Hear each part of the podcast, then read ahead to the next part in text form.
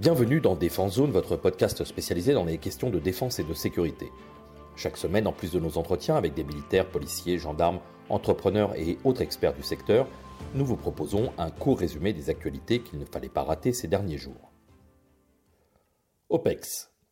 Du 18 au 20 mai, l'opération aéroportée Thunderlynx s'est tenue à Vitna, dans le nord de l'Estonie. L'objectif de ce déploiement était de démontrer la capacité d'intervention rapide de la France et de renforcer les forces présentes sur le flanc Est. Plus de 200 parachutistes français ont participé à cette deuxième édition en réalisant un saut opérationnel en coordination avec les forces estoniennes. Pendant la nuit du 19 au 20 mai, les hommes du 8e régiment parachutiste d'infanterie de marine de Castres ont reçu l'ordre de se regrouper et embarquer à bord de deux A400M de l'armée de l'air et de l'espace pour un déploiement en urgence en Estonie afin de renforcer les forces alliées déjà présentes. Le jour du largage, le groupement commando parachutiste, infiltré la nuit précédente pour sécuriser et reconnaître la zone de saut, a transmis les dernières informations tactiques aux équipages des deux appareils. Une fois la zone balisée, les Atlas, escortés par un F-16 roumain participant à la mission Hansed Air Policing, ont largué plus de 200 parachutistes. Arrivés au sol, les soldats du 8 ont pris contact avec leurs homologues estoniens pour s'infiltrer vers un objectif ennemi et mener une attaque conjointe sous le commandement de la première brigade estonienne. Si cet exercice avait pour but de travailler l'interopérabilité entre plusieurs partenaires alliés, en particulier avec les forces estoniennes, il était aussi pour l'état-major français l'occasion de montrer sa capacité à déployer rapidement un grand nombre de soldats tout en montrant leur solidarité stratégique aux Estoniens et à l'ensemble des membres de l'OTAN. Ministère des Armées. C'est dans un contexte de vive tension internationale que les députés débattent depuis une semaine du projet de la future loi de programmation militaire, la LPM.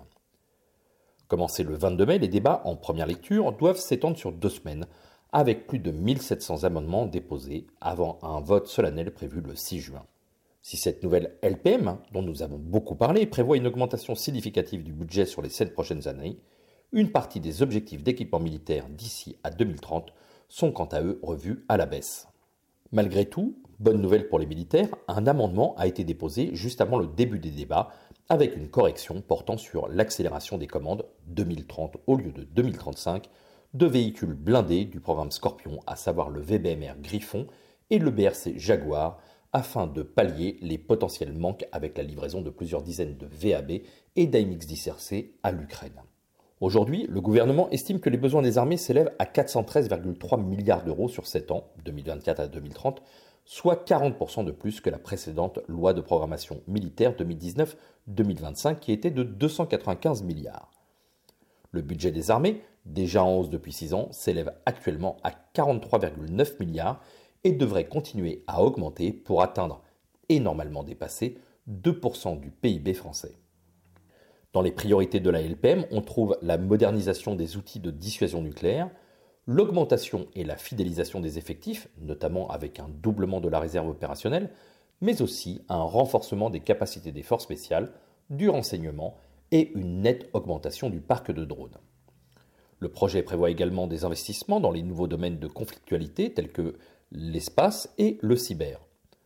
Cependant, en raison de contraintes budgétaires, des décalages de livraison de matériel sont prévus après 2030. Les partis politiques, quant à eux, se sont rapidement emparés du débat sur la LPM, mettant en évidence des divergences de doctrine et des préoccupations concernant la cohérence et la masse des équipements militaires. Les écologistes s'opposent à un futur porte-avions, les communistes souhaitent sortir de la dissuasion nucléaire, et différentes questions sont soulevées par les partis d'opposition, notamment sur la souveraineté industrielle et les partenariats militaires européens. L'opposition critique le texte, dénonçant des effets d'annonce et remettant en question la sincérité du budget.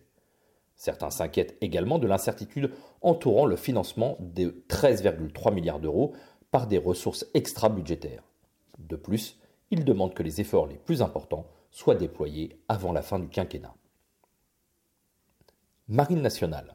Le 17 mai, le sous-marin nucléaire d'attaque, le SNA Perle, a commencé sa phase de remontée en puissance en effectuant ses premiers essais en mer. Sous le commandement du capitaine de frégate Nicolas Meigne, l'équipage bleu, il y a toujours deux équipages pour permettre une permanence à la mer, a réalisé des essais de propulsion et de manœuvrabilité en surface. La seconde étape a été franchie le 22 mai avec la réalisation de sa première plongée statique. Ces essais initiaux marquent une étape importante après la sortie d'Hyper pour indisponibilité périodique pour entretien et réparation et visent à vérifier la parfaite capacité à naviguer en toute sécurité du submersible français. Pour rappel, le SNA Perle était en arrêt technique majeur dans la zone de Missiessy de l'escadrille des sous-marins nucléaires d'attaque de Toulon suite à un incendie survenu le 12 juin 2020. Les travaux de réparation d'une ampleur exceptionnelle pour un arrêt technique majeur ont été réalisés par l'industriel Naval Group sous la supervision du service de soutien de la flotte. Ils ont consisté à remplacer la moitié avant du SNA Perle par celle de l'ancien SNA Saphir, en utilisant des procédés de découpe et de soudage maîtrisés par l'industriel, puis à effectuer les raccordements électriques et fluidiques entre les deux parties. D'autres travaux majeurs ont ensuite été poursuivis, incluant la remise en place de tous les équipements, les travaux de modernisation déjà prévus avant l'incendie, le rechargement du cœur et la vérification de la chaufferie nucléaire. Le SNA Perle pourra réintégrer le cycle opérationnel après sa période d'essai en mer, une fois sa capacité à naviguer en toute sécurité vérifiée et la validation des systèmes de combat.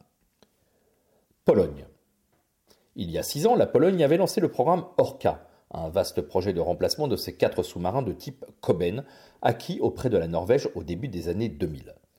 Varsovie souhaitait à l'époque se doter de submersibles plus modernes et capables d'emporter des missiles de croisière.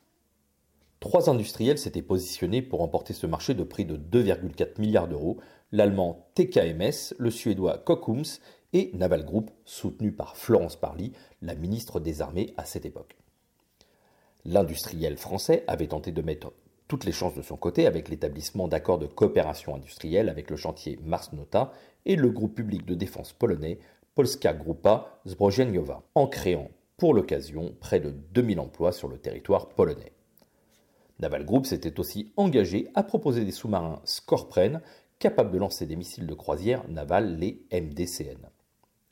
Depuis, les priorités d'équipement militaire de Varsovie se sont très largement tournées vers les matériels terrestres et aériens, et les quatre sous-marins Kober ont été retirés du service sans qu'aucun ne soit remplacé, laissant la marine polonaise avec un seul submersible, l'ORP Orzel, d'origine soviétique. Mais avec les dernières annonces d'une augmentation très significative des dépenses militaires, le programme Orca revient sur le devant de la scène, a annoncé le ministre polonais de la Défense, Mariusz Blaszczak, lors du Defense 24 Day le 24 mai dernier. Le ministre n'a pas donné plus de détails sur la procédure à venir, mais il a indiqué que le nombre de sous-marins, leur capacité et leur équipement seraient dévoilés prochainement. Il a néanmoins mentionné que ces navires devraient être capables d'effectuer des missions de longue durée, avoir une capacité de combat élevée et faire preuve de flexibilité.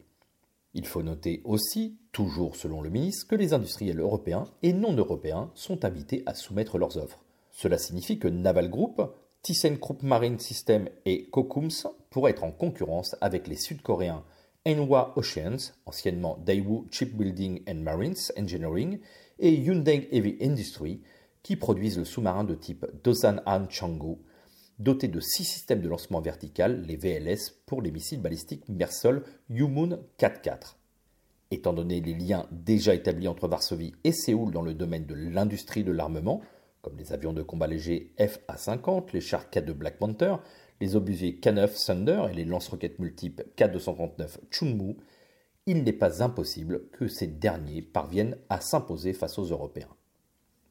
Iran. Dans un contexte où la guerre en Ukraine fait rage en Europe, les tensions s'accroissent encore plus au sud entre les États-Unis et l'Iran, un des principaux soutiens militaires de la Russie. Depuis plusieurs mois, Téhéran ne se contente pas de fournir des drones kamikazes Shahed 136, des missiles guidés anti-chars d'El et d'autres équipements militaires à Moscou. Il semblerait, et ce malgré de nombreux rappels de la communauté internationale, que les Iraniens poursuivent également le développement de leur programme nucléaire et cherchent à renforcer ses capacités aériennes avec l'acquisition de chasseurs Sukhoi 35 offerts par son allié russe. Cette dynamique d'expansion et de consolidation de la présence de Téhéran à Moscou ne laisse pas les États-Unis indifférents. Selon des sources iraniennes, Washington aurait envoyé plusieurs avions de renseignement Singit EP-3E près des frontières du pays. Il y a peu, à la fin du mois de mars dernier, les tensions sont encore montées d'un cran. Après l'attaque d'une base en Syrie de la coalition par des milices soutenues par les gardiens de la révolution islamique iranien, tuant un militaire américain et en blessant plusieurs autres, les États-Unis avaient ordonné à leurs chasseurs F-15 de procéder à des frappes de représailles directement sur le sol syrien. Aujourd'hui, dans le but de renforcer les capacités de sa cinquième flotte actuellement déployée dans le détroit d'Ormuz, les États-Unis ont décidé d'envoyer des destroyers supplémentaires, des patrouilleurs d'interception des gardes-côtes, des avions de patrouille maritime P-8, plusieurs drones de reconnaissance et les célèbres avions d'attaque A-10 Thunderbolt II. Ce renforcement des forces américaines dans la région témoigne de la détérioration continue des relations entre les deux pays et fait suite à la récente saisie de deux pétroliers par l'Iran. Selon des responsables du Pentagone et de la Maison-Blanche, l'Iran s'est livré à des actes de harcèlement, d'attaque et d'ingérence envers 15 navires marchands battant pavillon international depuis 2021. Le commandant Tim Hawkins, porte-parole de la 5e flotte, a vivement dénoncé, je cite, le comportement injustifié et illégal de l'Iran qui a directement conduit au déploiement de nouvelles unités américaines dans cette région stratégique du Golfe Persique. À la fin du mois de mars dernier, un détachement d'Addis relevant du commandement central américain avait été envoyé à la base aérienne d'Al-Dafra aux Émirats arabes unis.